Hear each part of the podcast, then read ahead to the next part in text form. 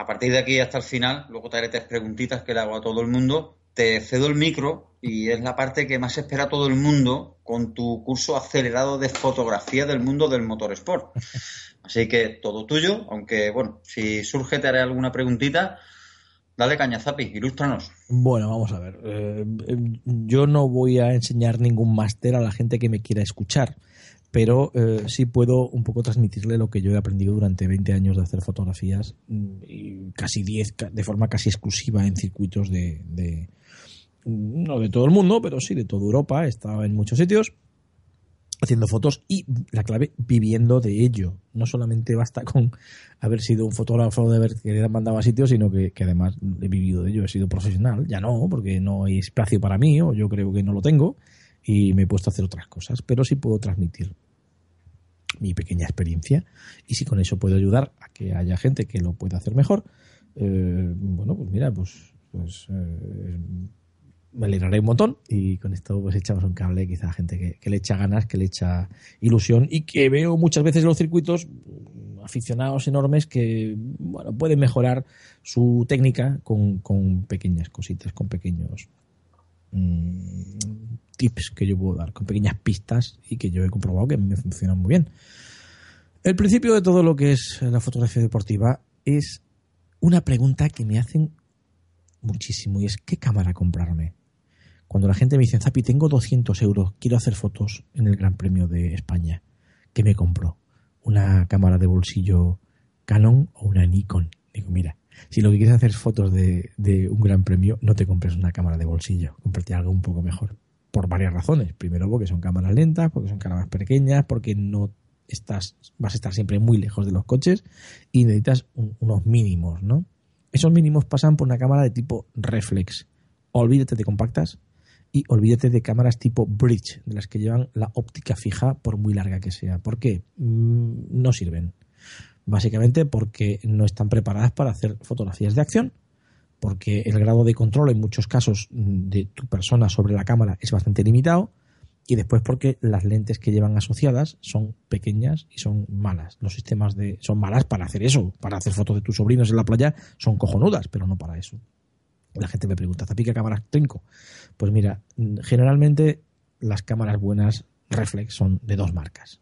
Son Canon o son Nikon yo durante, bueno, del año 92 hasta el año 2007, 2008, durante 25, 25 años, durante una pila de años, eh, 15 años, he estado trabajando con Canon, sobre todo las cámaras, las EOS 1, que es la, gama superior, el tope de gama de, de, la, de, la, de la marca, hasta que llegó el advenimiento de las cámaras digitales, que también eran las EOS 1, pero eran digitales.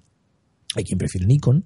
A mí personalmente me gusta más Canon, no porque sean mejores o peores cámaras, sino porque la gama de lentes es más apropiada para hacer el tipo de fotografía relacionado con el deporte. Son cámaras que responden de forma muy rápida y que tienen una gama mm, de zooms y de, y de lentes que son quizá más, más apropiadas. Las Nikon tienen otra cosa muy buena por otra parte y es que llevan un flash incorporado en el pentaprisma del visor. Entonces, para ciertas cosas donde hay que dar un pequeño golpe de flash, pues vienen bastante mejor. Eh, son más ligeras las Canon, las Nikon son más rudas, más resistentes. Y en general, el resultado final es más o menos lo mismo. No hay una gran diferencia. Canon y Nikon tienen una gama muy amplia, tienen cámaras baratas desde 600 euros.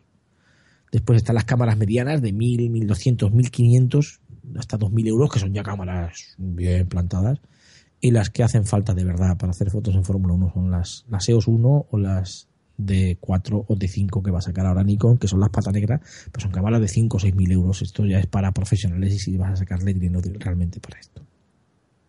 ¿Por qué estas cámaras? Básicamente por dos o tres pequeñas razones. Uno, por la calidad de imagen, que no es mucho mejor que las de cámaras inmediatamente inferiores, pero eh, el buffer suele ser más, más rápido, más potente, permiten ráfagas de fotografía más rápida. Una cámara que no haga 5 o 6 fotos por segundo no sirve para hacer motor, no, motor rápido, no sirven para hacer fotografía de, cosas relacionadas con la acción, con el deporte.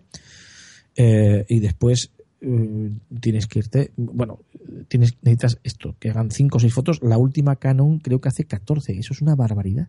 Cuando yo hacía fotos hacían 8, 10 lleva por 14, esto es, esto es estupendo. Y después, la parte más importante es que el, el, el, autofocus sea muy rápido, solamente es rápido verdaderamente en las cámaras de última, de última generación de la gama alta. Los autofocus de las cámaras intermedias no son rápidos o no lo suficientes como para captar los Fórmula 1 o los coches a muy alta velocidad y relativamente cerca. Quien te diga que funciona es porque no es un fotógrafo profesional de esto. Yo tuve una cámara magnífica que es la Canon EOS 5, que es inmediatamente inferior a la, al tope de gama. La tuve una semana y la vendí porque no servía. La cámara da una calidad excepcional, pero el autofocus es lento. Es lento y es malo. O no es lo suficientemente rápido y eficaz como para coger coches a alta velocidad. Es muy bueno, pero no es para esto. Sencillamente no sirve para esto. Objetivos. Yo siempre he usado, mm, cuando yo usaba Nikon, hace año 92, 91, llevaba, parecía un árbol de Navidad, llevaba colgando de todo. Al final te das cuenta que en el fondo, en el fondo del final, tú solamente usas una sola cámara y utilizas tres objetivos. Utilizas un angular muy fuerte para hacer cosas en boxes o para hacer cosas donde quieras que se vea todo. Utilizas un zoom corto, un 70-200 es pequeño, no, no sirve mucho. Hay zooms mejores para esto. Yo usaba mucho un 28-300 apocromático blanco de la marca Canon y usaba un 500 F4 eh, para hacer fotografías de circuitos desde el muro que pasa al lado de los coches, o sea, el que está pegado a la pista, con menos de un 300 no haces nada. Con menos de un 300, de ahí para arriba yo al 500 en muchas ocasiones le ponía un duplicador, me hacía un 1000. Esto conlleva otra serie de problemas, pero bueno, forma parte de la mecánica, del estilo, de tal. Esto nos lleva a una cosa automática. ¿Qué tipo de fotografía quieres hacer? Hay varios tipos de fotografía. Tú puedes ser un artista como Darren Heath o como Miquel Liso, que puede hacer tres o cuatro fotos muy buenas, muy buenas, muy buenas, muy buenas que despeinen en un día tres o cuatro fotos muy buenas. Es un buen índice. Cuando yo hacía fotografías, hacía cada fin de semana unas 15.000 fotos. Unas 15, 18.000, eso es lo normal. Hacer unas...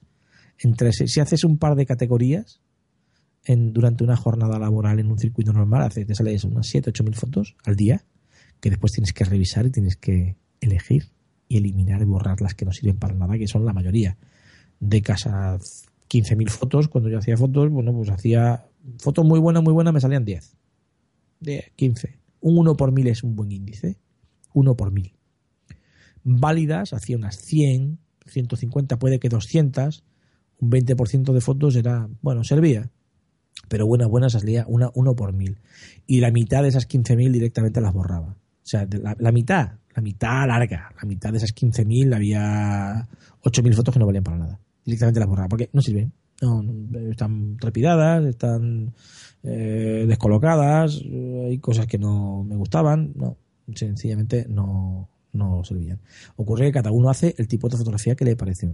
Hay artistas como Darren Heath, como Miquel Liso, eh, como Vladimir Reis, que es probablemente mi favorito, junto con Miquel, que es amigo, y que los tíos hacen muy pocas fotos, pero muy, muy buenas, muy buenas, muy buenas. En el otro extremo están los fotógrafos de periódico o de las agencias que necesitan tan solo una fotografía que cuente todo, una fotografía.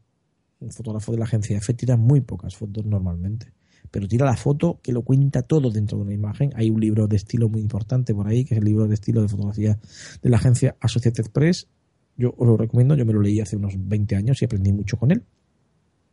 Y te ayuda un poco a comprender el valor de la información transmitida a través de una sola imagen.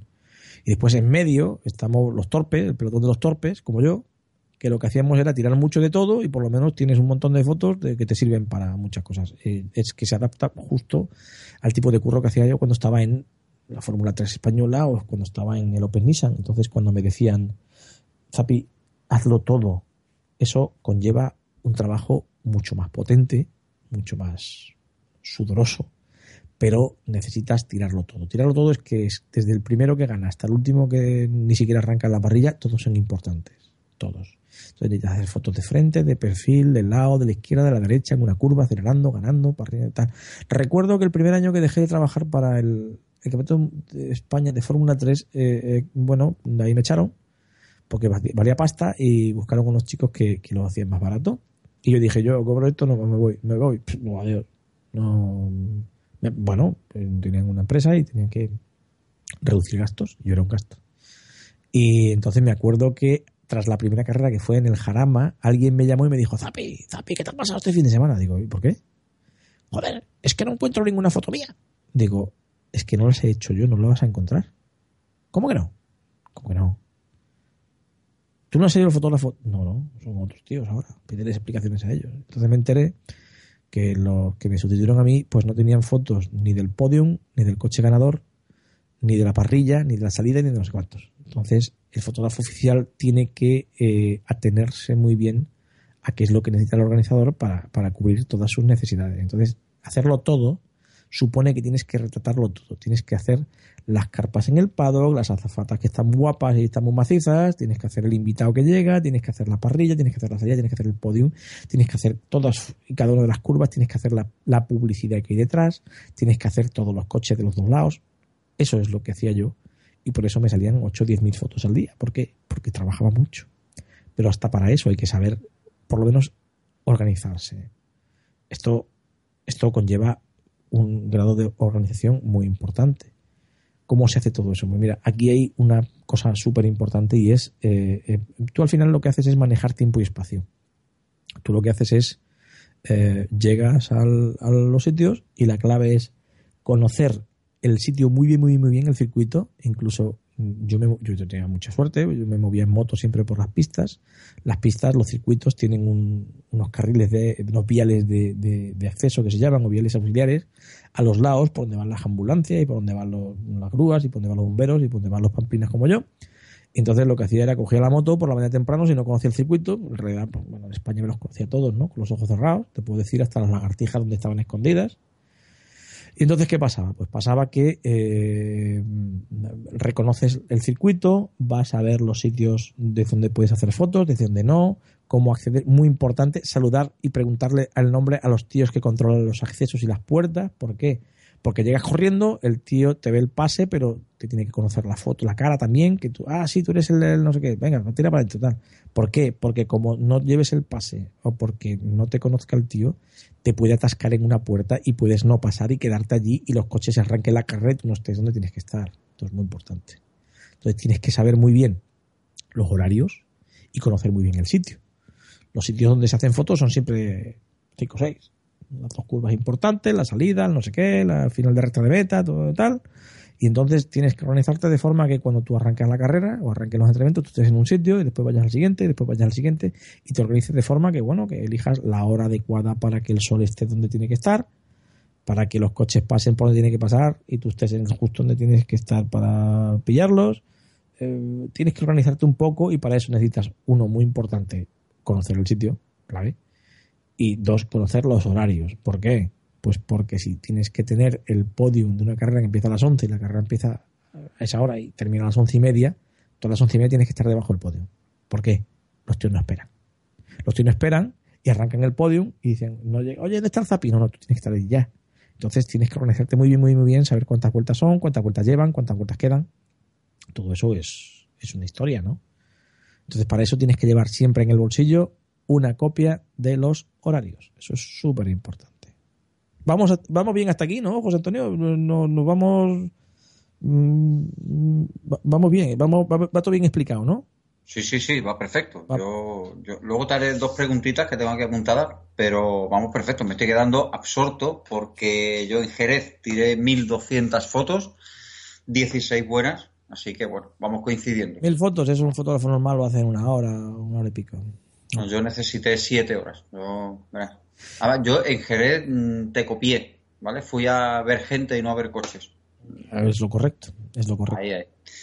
En todo caso, en todo caso, vamos a ver, ¿cómo sería una jornada normal de un fotógrafo en un, de un fotógrafo de prensa, de un fotógrafo que se organice bien para una cosa de estas? Pues imagínate que llegas al circuito a las ¿a qué hora empieza toda la actividad, la actividad de un circuito? Suele, suele empezar siempre a las 9 de la mañana de la mañana arrancan los, los coches, los coches los arrancan a las 9 menos cuarto, los calientan un poco, 9 menos 5 los, los, paran, 9 menos 5 los vuelven a arrancar y los tiran a los coches a la pista.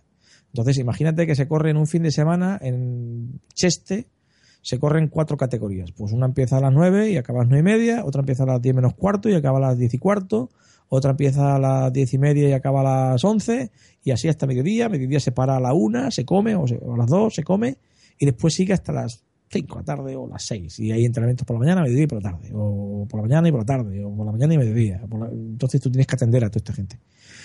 Imagínate que llegas allí a las 8 de la mañana, una hora antes siempre, tienes que llevar las cámaras limpias, muy importante, tienes que limpiarlas la noche antes, tienes que llevarlas hasta arriba de batería y tienes que llevar las tarjetas de memoria completamente limpias de ninguna fotografía del día anterior. Todo esto es un trabajo que se te hace rutinario cuando eres fotógrafo profesional de todo esto. Perdona, Zapi, las cámaras limpias se refiere a las lentes. Lentes y, el sensor. Ah, bien. El sensor hay que limpiarlo. El sensor Date cuenta de que tú en el circuito eh, la cámara reflex la abres y, le, quitas y le pones mucho el objetivo. Se lo cambias con relativa frecuencia, sobre todo cuando llevas una. Yo durante muchísimo tiempo, aunque no se lo crea la gente, yo he trabajado con una sola cámara. Una sola cámara. ¿Cuántas cámaras eh, eh, puedes manejar de una sola vez? Puedes manejar una. Una con tus manos. Lo que tienes que tener es una cámara de puta madre, de cojones, y manejarla muy bien a mí una vez un amigo me dijo, Zapi, es un espectáculo verte trabajar. Era un amigo, ¿eh? era un amigo mío que me quería. Y me lo dijo con cariño. Entonces le dije, ¿por qué? ¿Por qué es un espectáculo? Y me dijo, eres el único tío de todos esos 10 o 15 que estáis ahí que maneja la cámara y le cambia los diales y todo esto sin mirarla. Digo, porque yo sé qué parámetro le tengo puesto a la, a la cámara Canon EOS 1 que tengo. Y yo no tengo que mirar el visor de cuarzo que tengo arriba para saber que estoy en un 640 de velocidad y F5.6 en el objetivo. Entonces yo, sin mirar la cámara, yo subo a un 800 o subo a un 1000 o bajo a un 500, porque lo sé. Y después, cuando estoy haciendo la foto, lo compruebo a través del visor. Soy muy reacio a cambiar el objetivo en medio de, la calle. Eso es otra cosa. No, Prefiero llevar dos cámaras. si tienes que cambiarlo, lo cambia punto. Tú estás para trabajar y no estás allí para... No te mosques con esto. Sencillamente te toca y te toca y punto. Entonces tú estás en una curva y llevas un 500 y haces clac, clac, clac, clac, clac, clac, clac, clac, clac, clac, clac, clac, clac, clac, clac, clac. Cada vez que pasa un coche haces 4 o 5 fotos, 4 o 5 fotos, o 3 o 2, o según tú lo vas viendo. Entonces te das cuenta de que sin moverte dices, hostia, voy a hacer una con el 500, no, con el 300, y en vez de tirar a un 640 de velocidad, voy a tirar a un 125 va a hacer un barrido. Desde el mismo sitio. ¿Por qué? Porque te viene bien, porque detrás hay una publicidad que te viene a borrarle, no sé qué. Entonces cambias y tienes que cambiar el objetivo. Tienes que cambiar allí. Entonces, ¿qué ocurre? Cuando estás en un circuito, sopla mucho viento normalmente y hay polvo en suspensión, y entonces al final termina, de un día para otro termina guarro el sensor. Entonces hay mm, aparatos que soplan, cepillitos, perillas, hay chismes que son como cepillitos con, que, se cargan de estática y que tiran del, del, hacia afuera del polvo. Entonces, eso tienes que hacerlo al final de cada jornada, sí o sí, sí, sí.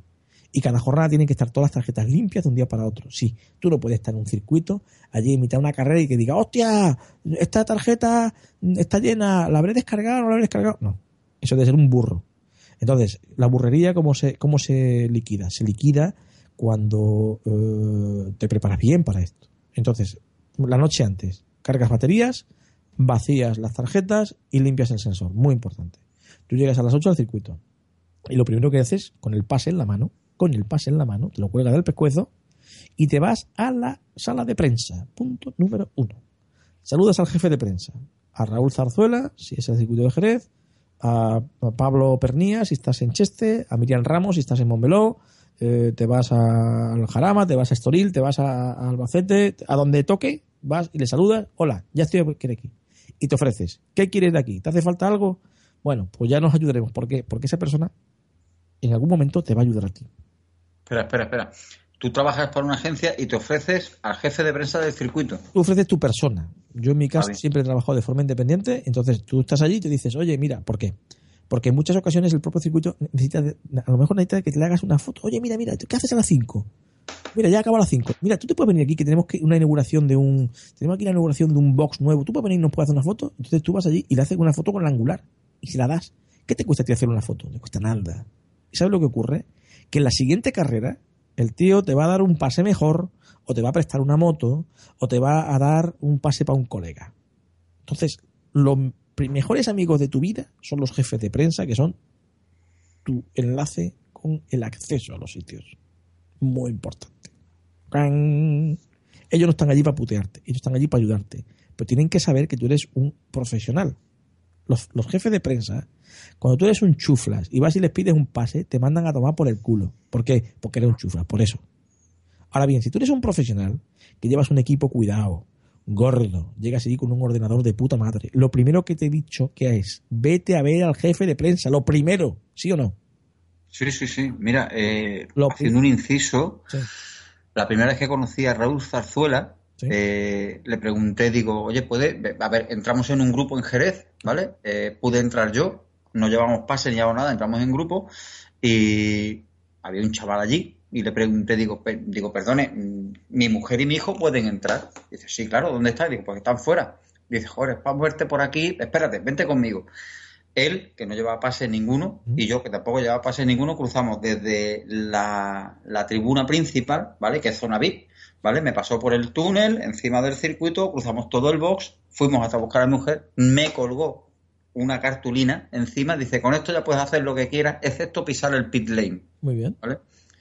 Y a partir de ahí Jerez pues ya no ha vuelto a tener problemas. O sea que, lleva razón, la amistad. Lo, ¿Por qué? Eh, muy sencillo. Todo el mundo que tiene una cámara de fotos ya se cree que es un fotógrafo. Todo el mundo que tiene un blog ya se cree que es un periodista. Y eso no funciona de esa forma. Eso funciona, luego te explico lo de los pases. Pero es tan sencillo como vamos a intentar declarar cómo sería una jornada normal. Y es 8 de la mañana en el circuito, una hora antes, una hora antes. Una hora antes vas allí y montas tu equipo en la sala de prensa. Montas tu ordenador, y te haces respetar por el equipo que llevas y por los viajes que te pegas y por el plan que llevas. Tú no puedes ir allí disfrazado de Ferrari. Debería ser gilipollas. ¿Por qué? Pues porque nadie va disfrazado de Ferrari. ¿Tú eres tonto? No. Tú vas allí y eres un profesional. Tienes que llevar unos pantalones de acuerdo con el, con el, y una ropa y una camisa y, un, y unas deportivas y un equipamiento conforme a lo que tú eres. Tú eres teóricamente eres un profesional. Si eres un profesional, tienes que ir disfrazado de profesional. Oye, como unos vaqueros, una zapatilla, una camiseta. No, no, Yo tenía uniforme. Entonces ya con el uniforme tú ya hablas de que quién eres. Eso es muy importante, tu aspecto. Entonces tú vas allí, te presentas al jefe de prensa, montas tu ordenador, lo dejas encendido. ¿Por qué? Porque en cualquier momento puedes subir con un como un cohete con cuatro tarjetas llenas de fotos hasta arriba y le tienes que descargar corriendo. Yo trabajaba con dos portátiles. Cuando llegaba la gente decía, hostia, ya está aquí Zapi. ¿Por qué? Porque trae dos portátiles. Bueno, mira, porque he hablado con mi banco y me han dado la pasta, ni más ni menos. Eso no me hace a mí mejor. Pero ¿qué ocurre? Cuando la gente, yo llegaba cuando aquello chirimbolo, la gente se apartaba. ¿Por qué? ¿Porque era mejor? No. Bueno, porque trabajaba así, porque con uno lo usaba para retocar fotos y el otro para las transmisiones. Todavía no había DSLs, ni había, había RDSI o había modem, entonces eh, hacían falta dos ordenadores. Yo trabajaba con dos ordenadores. Y que yo ya te daba caché. Entonces a las 8 y cuarto, 8 y 20, tú tienes que tenerlo ya todo montado, todo saludado, tienes tu pase y te bajas a boxes y ves cuántos equipos hay, cuánta gente está preparada, quiénes son los que están, quién el equipo que, va a ganar, que siempre se sabe quién es, los que van a ganar, dónde están, porque son los que para ti son el centro de atención. Mm, resulta que un box está cerrado, quién está aquí, están los de la federación o de la CIA, tal, no sé qué. Entonces, si a las 9 hay un coche que está arrancando, tú a las 9 tienes que estar en la pista vete andando o vete como puedas. Yo tenía mucha suerte, yo tenía siempre moto. Entonces, al moverme con moto, pues tardaba muy poco en llegar a los sitios, ¿no? Las cámaras colgando del, del, hombro y tal. Alguna vez me he caído con las motos y con esto. En Monza me, pegué una vez un trastazo y tal. Pero, pero, pero lo normal es que los, mira, en un circuito, si eres colega del jefe de prensa, es posible que hasta él te consiga la moto. Moto antiguamente yo he visto que ha habido sitios donde las alquilaban, pero se ha acabado. Generalmente tienes que tener relación con alguna escudería, algún equipo, porque ellos llevan trailers y con los trailers llevan las motos a las pistas. Entonces tú intenta entablar relación con alguna escudería porque son ellos los que te van a ayudar a que tu trabajo sea mejor. Con una moto hace 10.000 fotos. A pie hace 2.000. Hace cinco veces menos o siete veces menos. Tú necesitas desplazarte, da igual si es moto, si es un patinete, si es un scooter, si es un ciclomotor, si es un lo que sea. En coche no puedes entrar por las pistas porque las atascas. No te puedes ir con tu coche o con el coche de un colega y de golpe encontrarte una ambulancia corriendo de frente porque no, no, no te dejan en los circuitos. Eso hace muchos años te dejaban, ya no te dejan. Tienes que ser una, tiene que ser una motillo y la motillo, cuidado, a ver dónde la deja y dónde la pone y dónde la planta. Eh, eso no seas pamplina y aparca la pegadita y tal porque he visto tíos que han hecho el tonto y les han quitado el pase por hacer el tonto, por eso, por hacer el tonto. Y entonces, ¿qué ocurre? A las 9 empieza el tema de la pista y entonces tienes que hacer una mezcla de hacer fotos en boxes y en acción. Básicamente, eh, cuando los viernes y los sábados, pues hay mucha acción, pero es más fácil hacer fotos en boxes porque es, más relajado, sobre todo el viernes, que no hay casi nadie, estás prácticamente solo haciendo fotos, pues te dejan entrar dentro de los boxes, no molestas, no puedes estar por medio, tienes que mirar siempre hacia atrás, qué es lo que está ocurriendo detrás, no puedes perder el norte de donde estás, es muy importante saber moverse por los boxes, no ponerte por medio, apartarte cuando los coches están a punto de salir, no meterte entre los coches y los mecánicos, acercarte con ellos y pactar con el equipo, oye, aquí puedo estar, sí, si te dicen que te quitas, quítate de allí inmediatamente inmediatamente y no vuelvas a ponerte. Muchos idiotas han intentado volver delante mía, he visto cómo ha metido la pata, no, no por, no por torpeza, sino por, tío, si te dicen quítate, quítate, no, que tengo un pase, no, no, quítate de pase. Tú no estás ahí para estar ahí, vete, vete para allá. Y entonces, bueno, pues eh, organízate de forma que tengas para comer. Importante, ¿tienes dónde comer?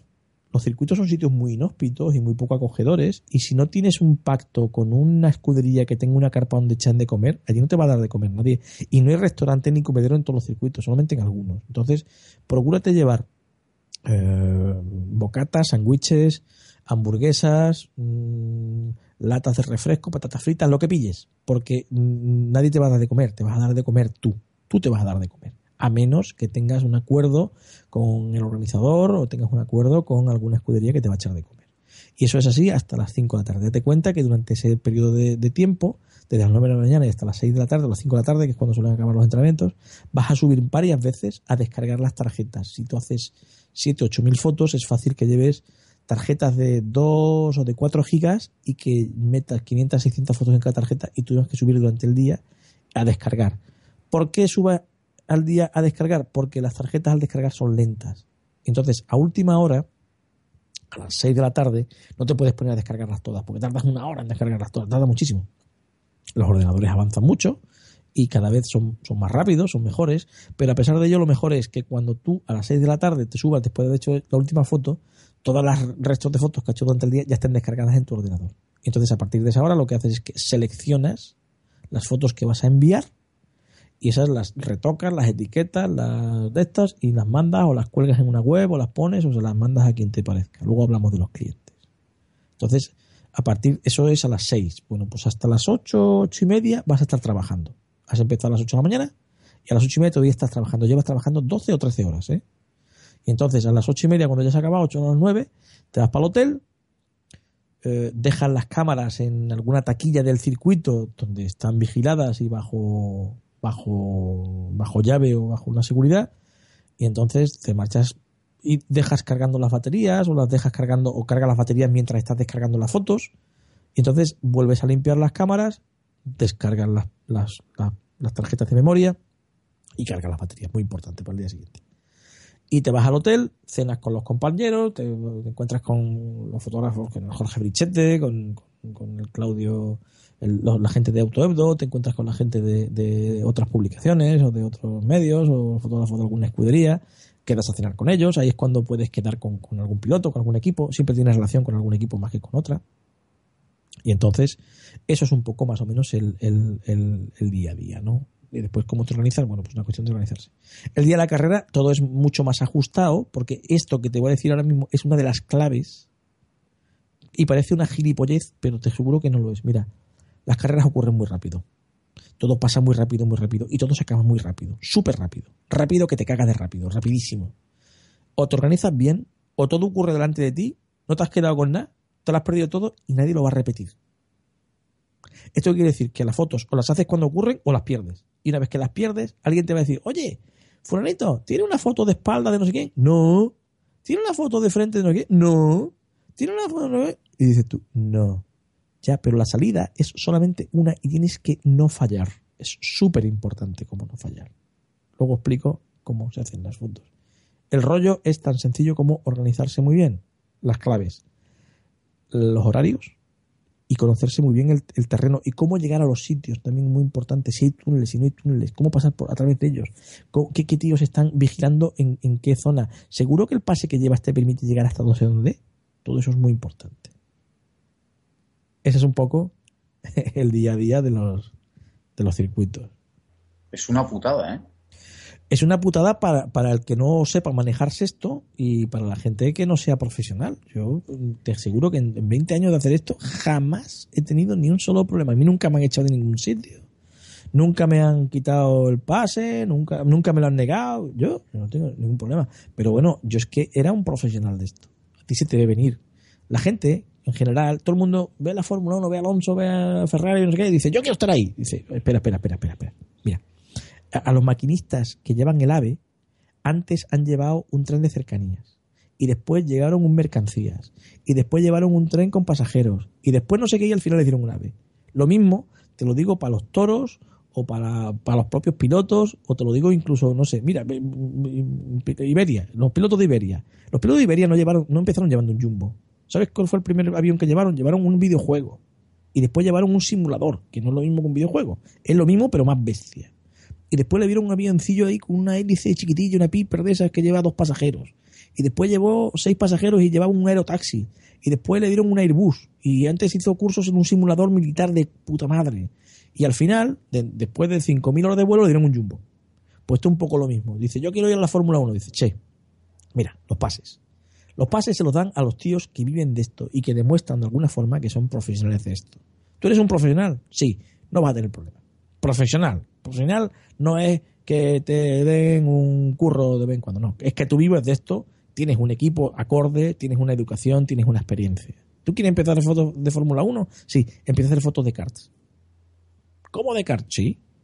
Fotos de cars, hinchate ir a los cars y después te vas a la fórmula más pequeña, después te vas a la fórmula 3, después te vas a la World Series después te vas a la GP2. Y llegará un momento cuando tú estés tan harto de ir al circuito de Montmeló que el día que tú no estés allí dirán, oye, ¿dónde está el tío ese de Huelva que hace fotos? Hombre, que es que no ha venido. ¿Dónde está? ¿Dónde está? ¿Dónde está? ¿Por qué? Porque vas a formar parte del, de, del mobiliario. Y los comisarios te van a llamar por tu nombre de pila.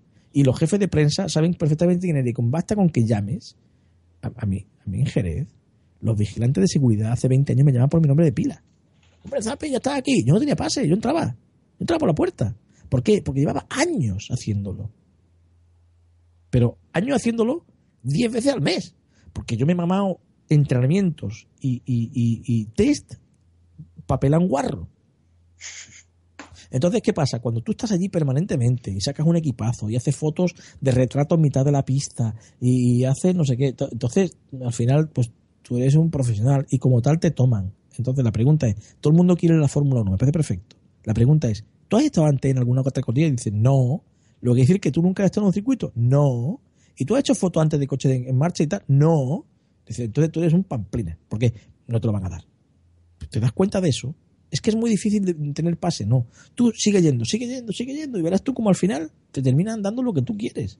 Tú quieres currártelo, gánatelo. Te lo van a dar, pero tú tienes que ganar, tienes que currar, tienes que estar pendiente de esto. Tienes que desarrollarte, tienes que hacer cursos, tienes que aprender, tienes que tener un equipazo, tienes que invertir. Joder, es que son muy caros los equipos. ¿Tú vas a sacar pasta con esto? Sí. Pues vete al banco, pídele los 15.000 pavos que necesitas y te compra un equipo que te cagas. Y cuando te vean aparecer allí con un objetivo del copón, nadie te va a hacer preguntas. Ahora bien, si llegas con una compacta y una gorrita de McLaren y una camiseta dice, ¿este tío un turista? claro, tío. Eso sí. ¿Tú qué te crees? ¿Que los jefes de prensa son gilipollas? Mira, la gente afortunadamente ya no es idiota y cuando ven los requisitos en la web del circuito de Montmeló para pedir una acreditación han dicho, hostia, yo esto no lo cumplo y ya la gente está haciendo... Pero antiguamente tú llamabas, oye, que voy para allá, vale, mándame un fax, venga, mandaba un fax y arreglado pero hoy día te piden mucha porque eso lo ha ido recolectando todo ese poder la FIA. Mi pase, el mío, se aprueba y se desaprueba en París. Mateo Bonchani lo aprueba o no lo aprueba. O sea, para que tú veas dónde va el tema. Ya los, mis amigos del circuito somos amigos míos, me quieren un montón y me facilitan todo lo que sea, pero hay cosas ya que se escapan un poco de, su, de sus capacidades. Entonces, esto, el movimiento se muestra andando. ¿Tú quieres ir ahí? Gánatelo. Demuéstrame quién eres. Es que tengo un blog, mira, tiene un blog en Pamplina. Lo siento. Lo siento. Tú no eres un tonto, pero no tienes nivel. ¿Por qué? ¿Sabes por qué? Porque blogs hay miles. Tienes que pegarte a un medio de cierto peso. ¿Eso cómo se gana? Se gana trabajando como un burro. Así se gana. Así deja de ser un pamplinas. No es que seas un pamplinas, que no quieres un chufla, que eres un tío que no tiene valor para un medio. Tú tienes que tener cierto peso específico en esto. No, no, quiero ofender con esto a nadie, sencillamente quiero poner cada cosa en su sitio y a cada persona en, su lugar, en el lugar que se merece y que se ha ganado, ¿no? Entonces, los pases te los dan cuando tú eres un tío que está allí todo el día dando por saco con todo esto. Vamos a ver, yo tengo 20 años de, de, de experiencia. tengo siete libros escritos, tengo no sé qué, doy conferencias, doy conferencias a los propios circuitos. A mí pues, me imagino que me darán el pase, no tengo mucha duda al respecto, ¿entiendes? ¿Pero por qué?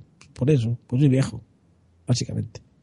Hombre, yo te digo que me están intentando gestionar un pase de prensa para Montmeló, para, para los test.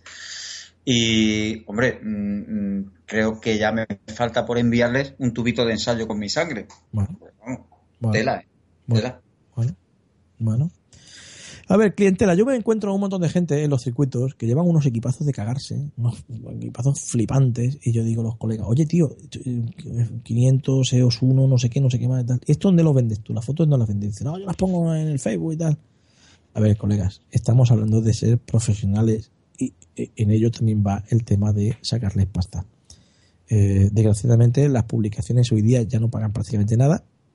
Eh, te dan un abrazo, te dan un pase y un bocata, y poco más ya se acabó eh, aquella época en la que yo cobraba un disparate de pasta. un fin de semana bueno ganaba 1.500 pelotes, 1.200. Por menos, mm, yo no iba a los sitios. No, no, yo por menos no. ¿Qué ocurre? Eso ya no, ya no ocurre, ya no hay, ya nadie te paga eso. Ya no te lo paga nadie porque las publicaciones están muy parrulis, muy parrulis, están muy tiesas. No, te, no tienen presupuesto para eso. Antes había 20 revistas de coche, ahora hay 4 o 5 y te pagan la mitad de la mitad. Te puedes agarrar a agencias internacionales como LAT, como Sutton, como DPPI, como, como Getty, pero tienes que demostrarles que eres capaz de hacer algo increíble y fantástico y maravilloso y que nadie más es capaz de hacer. Eh, bueno, demuestra que eres tan bueno como tú piensas, ¿no? Tan sencillo como eso. Súbete a ese nivel. Venga, ponte a trabajar. Y habla, y muy importante, hablar inglés, la clave. La clave de todo es hablar inglés. No, chau, chau, chau, bla, bla, bla, speak in English. No, no. Eso no es hablar inglés. La gente no tiene ni puta idea de hablar inglés. Yo hice filología inglesa. Yo soy profesor de filología inglesa. De inglés, profesor de inglés. Y yo he estudiado, he estudiado fotografía en Estados Unidos. O sea, no he estudiado inglés, he estudiado fotografía en Estados Unidos. Yo he sido alumno de Magnum. Y yo no tengo ni puta idea de hablar inglés. o sea, para que tú veas, ¿no? El nivel, ¿no? Bueno, y yo hablo con medios y tal, y tengo representantes en país y tal, y nada, no a mí se me calza al, instante. Tú le preguntas, Andy Van de Berg, que era editor de Autosport, que era mi jefe en Autosport, me decía, Zapi, tú eres español, si te nota la lengua. Joder, joder. Bueno. Hablamos un poco de, qué tipo de fotografía hacer. Sí, sí. Eh, los estilos, los barridos, los frontales, los detalles, la acción, los bosses, la creatividad. Hablábamos antes de eh, qué tipo de fotografía. Hay tres o cuatro fotografías. La artística, es muy complicada, por eso hay que valer. La documental, que es la fotográfica de, las agencias de información, está una foto muy buena que lo cuente todo, el, piloto pasando con la bandera delante y levantando el puño y la, bandera que se agita y el tío borroso así, que parece que hay movimiento y demás. Y después está los tíos como yo, más torpones, que lo que hacemos es un poco de todo, ¿no? Eh, se pueden hacer fotos frontales de los coches que vienen o de los coches que se van, donde hay que obturar a una velocidad lo suficientemente alta como para que de forma proporcional al objetivo que se está usando el objetivo no trepide y al mismo tiempo no parezca que el coche está quieto. Te lo digo de otra forma. Tú tienes un objetivo de 500, tienes que tirar a un 500 de velocidad. Tienes un, un 300, tienes que tirar a un 250 o un 300 de velocidad. Tienes un objetivo de 50, tienes que tirar a un 60 de velocidad. Por debajo de esa velocidad sabes que con casi bastante probabilidad, si estás de pie y si sujetas la foto con las manos, la cámara con las manos, la foto te va a salir movida, te va a salir trepidada. Ahora bien, si tiras más rápido, ocurren dos cosas. Cosa número uno, que congelas la acción y, parece, y no tiras más rápido y no trepidas la imagen, pero por otro lado puede ocurrir que tires tan rápido que congelen los neumáticos y parezca que los coches están completamente quietos. Una velocidad buena con un teleobjetivo largo tipo 500 milímetros de un coche que viene de frente sería, por ejemplo, un 500 o un 640 velocidad. Eso las cámaras profesionales te, te, permiten hacer velocidades por tercios. Más, más para arriba, un 1000 ya es demasiado congelar, y entonces se queda todo muy quieto, muy quieto. Y, parece que está el coche quieto en mitad de una curva mm, o de la recta, ¿no? Entonces, una de dos, o viene el coche muy recto, muy recto hacia ti y tiras a 1000, o la única circunstancia en la que yo disparo a semejante velocidad a un 1000 es en la salida, porque la, la mitad de la salida siempre pasa algo. Siempre pasa algo, es que hay un coche que se choca con otro, uno que sale volando, otro que se vuelca, otro otro. Entonces, ¿qué ocurre? Ahí sí que necesitas tener mucha, mucha velocidad. Un 1000 de velocidad está bien. Más de eso es innecesario, no hace falta. Y después, estamos hablando de coches que vienen de frente o ligeramente de lado. Un 640, un 500 está bien. Si lo quieres hacer un barrido, pues cuanto más baje la velocidad, pues más, más guay queda. Los mejores barridos salen a un 30 de velocidad, a un 60. Mm, si puedes, si eres capaz de hacer una foto nítida a, un 30 de velocidad de forma lateral, imagínate un coche que pasa de izquierda a derecha y tú lo consigues meter dentro de tu cuadro de fotografía, lo sigues, yo te doy tres o cuatro pistas muy sencillas. Cuando tú te pones en el circuito, ponte siempre los pies en paralelo, pisa muy bien el suelo, pisa muy bien. Si hay gravilla, busca un sitio donde tu firmeza, date cuenta de que conviertes, te conviertes en el trípode de tu cámara. Entonces tienes que poner los pies en paralelo, el pecho mirando no de donde vienen los coches, sino donde le vas a hacer la foto. ¿Dónde Imagínate que el coche viene de la izquierda y se va hacia la derecha. Pues tu pecho, el pecho, esto, ¿eh? en lugar de ponerlo apuntando a de donde viene el coche, el coche lo tienes que seguir con el oído, con el oído.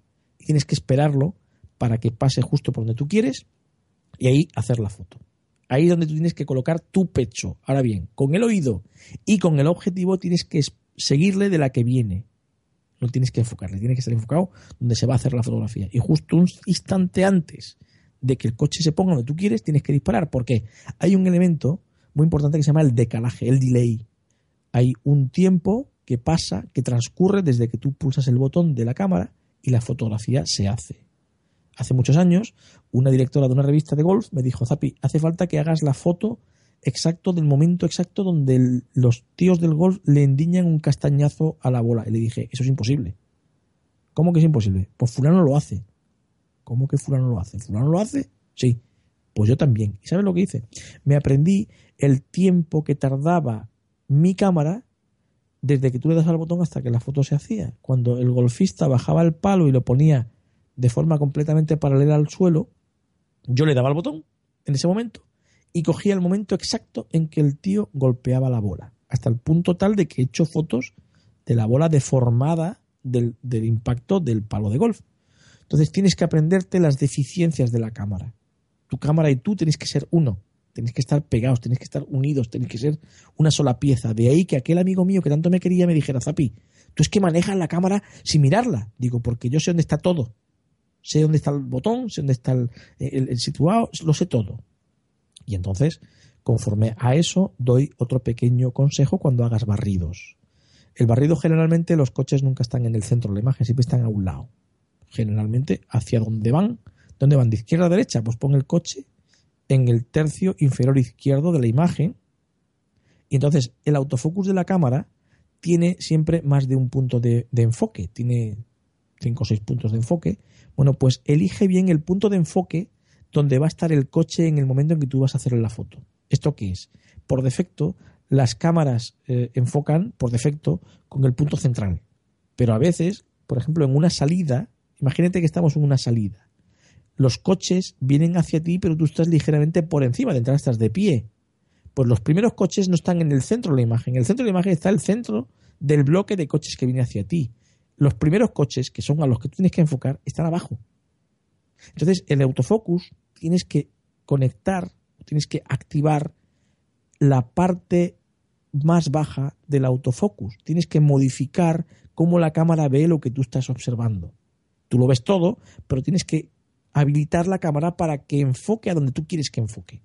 Entonces, cuando tú haces una salida, tienes que habilitar el focus, el autofocus, el punto inferior de la, de la imagen. ¿Por qué? Porque si coges el gluco al completo, los de delante van a estar abajo del todo y los de detrás arriba del todo y mitad del pelotón donde está el foco central donde enfoca por defecto la cámara va a estar la mitad del pelotón. Te van a salir los de delante te van a salir desenfocados si tú no haces esto. Pues fíjate qué truco más tonto no pues esto hay que hace falta equivocarse muchas veces. Yo me he equivocado muchas veces ya aprendí esto. Entonces cuando tú haces un barrido de un coche que va de izquierda a derecha y quieres montar el coche en la parte inferior izquierda de la imagen y la parte superior derecha estar llena de vacío, con unas gradas, con unos tíos detrás o lo que sea, lo que tienes que hacer es activar el autofocus inferior izquierdo. ¿Para qué? Para que tú con ese autofocus inferior izquierdo, que generalmente se te activa en amarillo, en blanco, en rojo, tú sigas al coche y tú seas el trípode de forma que cuando tú, tu cuerpo, esté mirando con tu pecho, con el pecho, estés mirando justo donde tú quieres hacer la foto, tu cuerpo, los huesos, conformen un trípode natural que no esté descojonado porque tu postura no es la adecuada. Hostia. Tardé mucho tiempo en aprender esto. Y al final, bueno, espero poder ayudar a alguien para que cuando hagan un barrido lateral ni se ponga sentado en el suelo, ni se ponga en cuclillas, sino que se ponga de pie o al menos de rodillas sobre las dos rodillas. De forma que con tu cuerpo hagas un trípode natural. Las fotos de boxes, pues mira, cógete objetivos muy largos, todo lo más largo que puedas, eh, súbele el ISO a 400 ISO, dentro de boxes con 400 va perfecto. Y puedes hacer fotos, muy pocas veces hace falta fotografía de del box completo, basta con una foto o dos de todo eso, pero vete a los gestos, vete al piloto, siga a los pilotos, siga a los responsables del equipo y espérate siempre, mete cosas por medio. Ahí ya está la creatividad de cada uno. Mm, también te digo que las mejores fotos son siempre mm, no las fotos evidentes. Intenta sacar siempre la parte importante, el sujeto del centro de la imagen. Eso es una torpeza grande matas la fotografía, la simplificas. Es como contar un cuento con dos frases, tienes que contar algo más, ¿no? Entonces tienes que desplazar un poco, atente a la regla de los tercios, está lo del triángulo áureo. Yo me, me fío más de los tercios, es más sencillo y más fácil de aprender. Eh, es muy fácil, vete a la Wikipedia y pon regla de los, de los tercios, síguelo a raja tabla, a raja tabla. Y habrá un momento en que salga solo. Y si para encima puedes entrar dentro de los boxes porque el equipo te deja, utiliza un angular muy fuerte y acércate a las cosas. Cada uno ya tendrá que componérselas tal y como entienda, claro. Ni, ni difícil, Zapi. No es ni difícil lo que acabo de contar. No, no, es muy fácil, pero hay, que, hay que saberlo, ni más ni menos. Sí, pero es ensayo y error. Más, error que ensayo. Eh, eh, aquí tienes que tirar cientos de miles de fotos para, aprender. Otro, error clásico de los fotógrafos que no, que no tienen mucho, mucha experiencia. Mira, hay una clave. Cuando tú estás en un circuito haciendo fotos, mm, perdón, eh, em, date cuenta de que mm, con frecuencia llueve llévate siempre unos calcetines y un calzado mm, de recambio. Y, y, un, y una cosa con la que te aparte. ¿Cómo, cómo? ¿Calcetines y calzado de repuesto? Claro, lo primero que te mojan son los pies. ¿Por qué? Porque andas por el circuito y no te puedes, no te, no te puedes esconder, tienes que hacerlo, tienes que cubrirlo, tienes que montar aquello, no te puedes esconder, tienes que trabajar. A ti te pagan por estar allí. Y si llueve, tú te mojas, pero tú tienes que estar allí, tienes que trabajar. Es que llueve, es que llueve. Pues mira, en, vez de comprarte fundas y plásticos y rollos, llévate un rollo de envolver comida de cocina. Eso es lo que va a tapar tus cámaras y las que la vas a proteger de la humedad y del, y del, y del, agua. Otro truco barato. Y es... una caja de sorpresa. Cualquiera se llevaría un plástico para, una bolsa. O Nada, nada, nada, nada, nada. Llévate siempre. si, sabes que va a llover, cógete una toalla del hotel cógete una toalla de hotel y después la devuelves, obviamente. Pero las toallas te sirven para, para secarlo todo y, por otra parte, eh, papel higiénico, vete al cuarto baño y manga un par de rollos y te lo echas al bolsillo. ¿Cómo? Sí. Yo... Eres, una caja de sorpresa. Eh, papel absorbente, es que es verdad. Es que es lógico aquí en frío, no lo piensas allí en el circuito. Y vete a un Mercadona la noche antes y ves que va a llover el día siguiente y te compra un Vips o una cosa de estas y cómprate un rollo de, plástico de envolver bocatas. Y con eso envuelves la cámara y al mismo tiempo que la estás viendo porque son transparentes puedes manipular los botones desde fuera. No tienes que quitar el plástico. Hostia.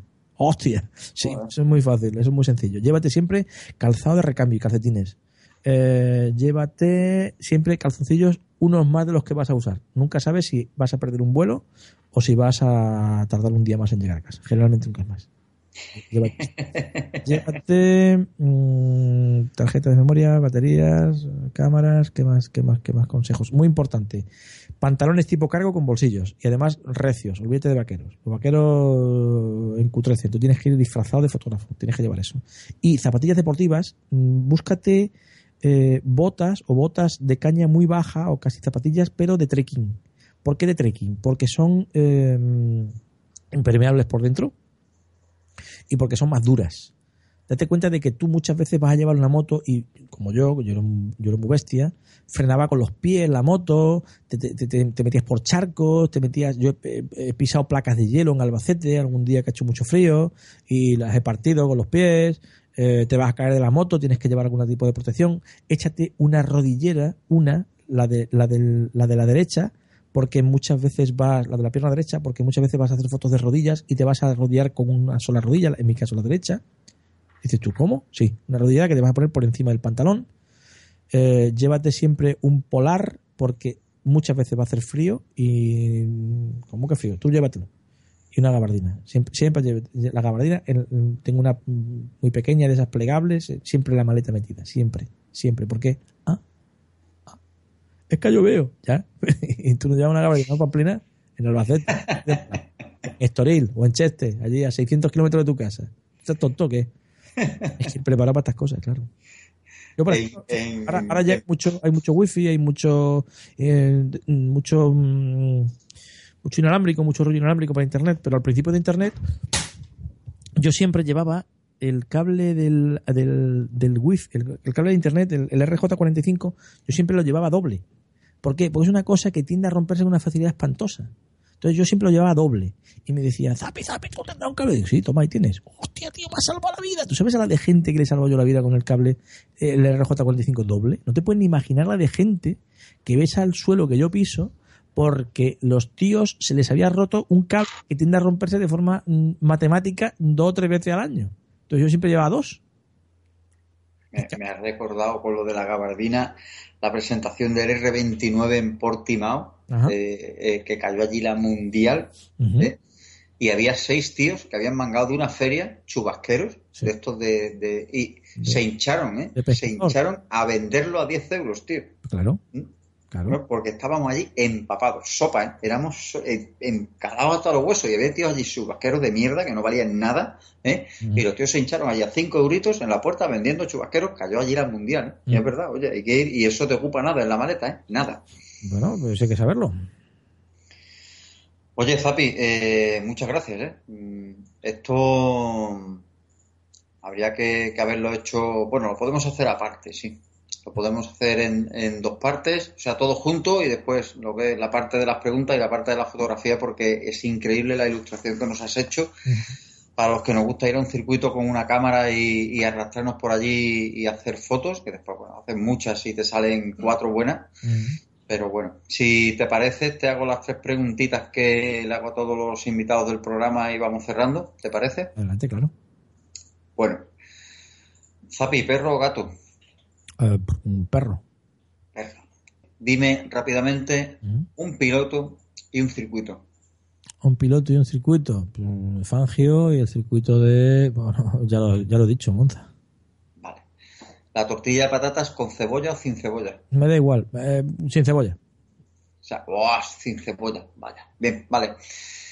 Antes de cerrar, quiero que me hables de ese proyecto que tienes para tu octavo libro, del tema de que, antes lo has comentado de pasada y quiero que lo comentes bien, el tema de los exoesqueletos para niños. ¿Cómo, perdón? Ah, los ah bueno, sí, eh, vamos a ver, ese es el, vamos a ver por partes. El quinto libro de Virutas, el quinto virulibro, eh, recuerdo para los que no lo sepan, porque yo creo que no lo sabe ya, lo sabe ya todo el mundo, es la recopilación de artículos que he publicado en Diario As y en Extra Confidencial durante el año 2015. Mi visión particular del, Mundial de, de Fórmula 1, donde están todos mis errores y mis atinos, si he atinado alguna otra cosa, que creo que en alguna ocasión sí he acertado. Eh, las virutas y todo esto, bueno, pues, todos los años lo junto y saco, intento sacar un libro, este año será el quinto, con fotografía de portada de Miquel Liso y por primera vez sin el prólogo de un piloto de Fórmula 1. El, prólogo va a ser de Raymond Blancafort, que para mí es un, es un maestro de, del automovilismo. Mucha gente le dice, pero tú cómo sabes estas cosas, gilipollas, no tienes ni puta idea. Hombre, pues Raymond Blancafort ha sido piloto, ha sido juez, ha sido copiloto y es ingeniero. Yo creo que más que por los 30 o 40 años que lleva como periodista, se merece otro tipo de respeto, sobre todo de la gente que sabe bastante menos que él. Eh, el beneficio que se saque se venderá a través de Amazon, se enviará a casa de cada cual, pues, procedimiento habitual que tiene esta tienda digital, y todo el beneficio se irá a, mm, a Bionics, que es una ONG, una ONG no, no es una ONG, es una compañía, una empresa privada eh, y les daré todo el dinero que saque de ahí pues para que puedan ayudar a desarrollar un exoesqueleto para niños discapacitados. No sé si sacaremos mil o dos mil o cinco mil o veinte euros.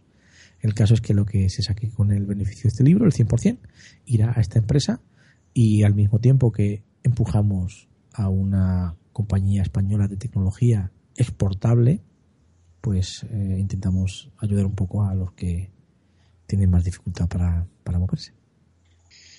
José Manuel Zapico, Zapi Virutas F1, muchísimas gracias. Ha sido un placer siempre es un placer hablar contigo, porque hablar contigo es, sentarte por la mañana, desayunar, tomar... Hablo muchísimo.